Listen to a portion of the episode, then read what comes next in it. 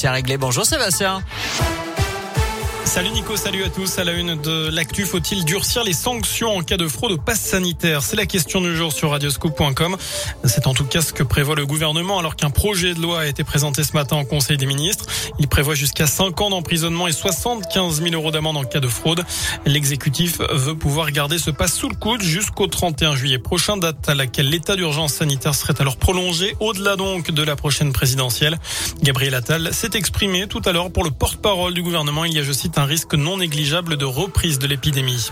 Un homme interpellé dans la nuit de lundi à mardi à Clermont, suspecté de violence sur son ex-compagne alors qu'il avait interdiction d'entrer en contact avec elle.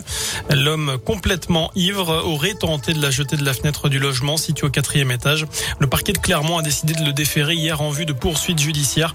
Pour rappel, les femmes victimes de violences peuvent contacter ce numéro d'urgence, le 3919, gratuit et anonyme, accessible 7 jours sur 7.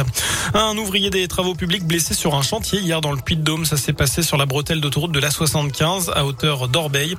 C'est son collègue qui l'a percuté avec son camion. D'après la montagne, la victime âgée de 60 ans souffrirait d'une fracture du tibia et du bassin. Elle était évacuée à l'hôpital d'Issoire. Le conducteur du camion, lui, serait positif aux stupéfiants. Une enquête est en cours. L'inspection du travail mène aussi des investigations. Dans le reste de l'actu, un soldat français de l'opération anti-djihadiste Barkhane est mort hier de manière accidentelle sur la base de Tombouctou au Mali. C'est ce qu'a annoncé aujourd'hui l'état-major. Le maréchal des logis Adrien Kélin, mécanicien de 29 ans. Il appartenait au 4e régiment de chasseurs de Gap. L'UFC Que Choisir porte plainte contre McDo. L'association de consommateurs reproche à la chaîne de fast-food de recourir de manière illégale à des enfants influenceurs pour sa publicité. Des produits de la marque seraient mis en avant sans qu'il soit précisé que c'est un partenariat commercial on passe au sport du foot. Pour commencer, les supporters de Lille ne seront pas les bienvenus à Clermont samedi. Les deux équipes doivent s'affronter au Montpied à 17h. La préfecture du Puy-de-Dôme craint des débordements en marge de cette rencontre. Les Lillois ont interdiction de déplacement jusqu'au 31 décembre à la suite d'incidents survenus lors du derby à Lens. Et pourtant, d'après la montagne, certains d'entre eux auraient acheté des places dans la tribune des supporters auvergnats. Et puis trois jours après le sacre de l'équipe de France de foot en Ligue des Nations, c'est une nouvelle bien moins heureuse Hein, qui concerne Lucas, Hernandez.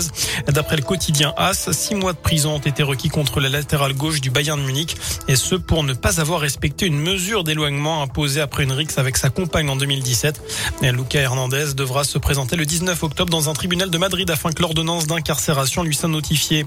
Enfin, un peu de cinéma dans ce scoop info. Si vous tourniez avec Jean Dujardin, un casting est organisé à Vichy vendredi 22 octobre pour le prochain film du réalisateur Denis Imbert. La production recherche une silhouette féminine plutôt sportive âgée de 30 à 40 ans, mais aussi 20 figurants entre 30 et 60 ans. Plus d'infos sur radioscoop.com.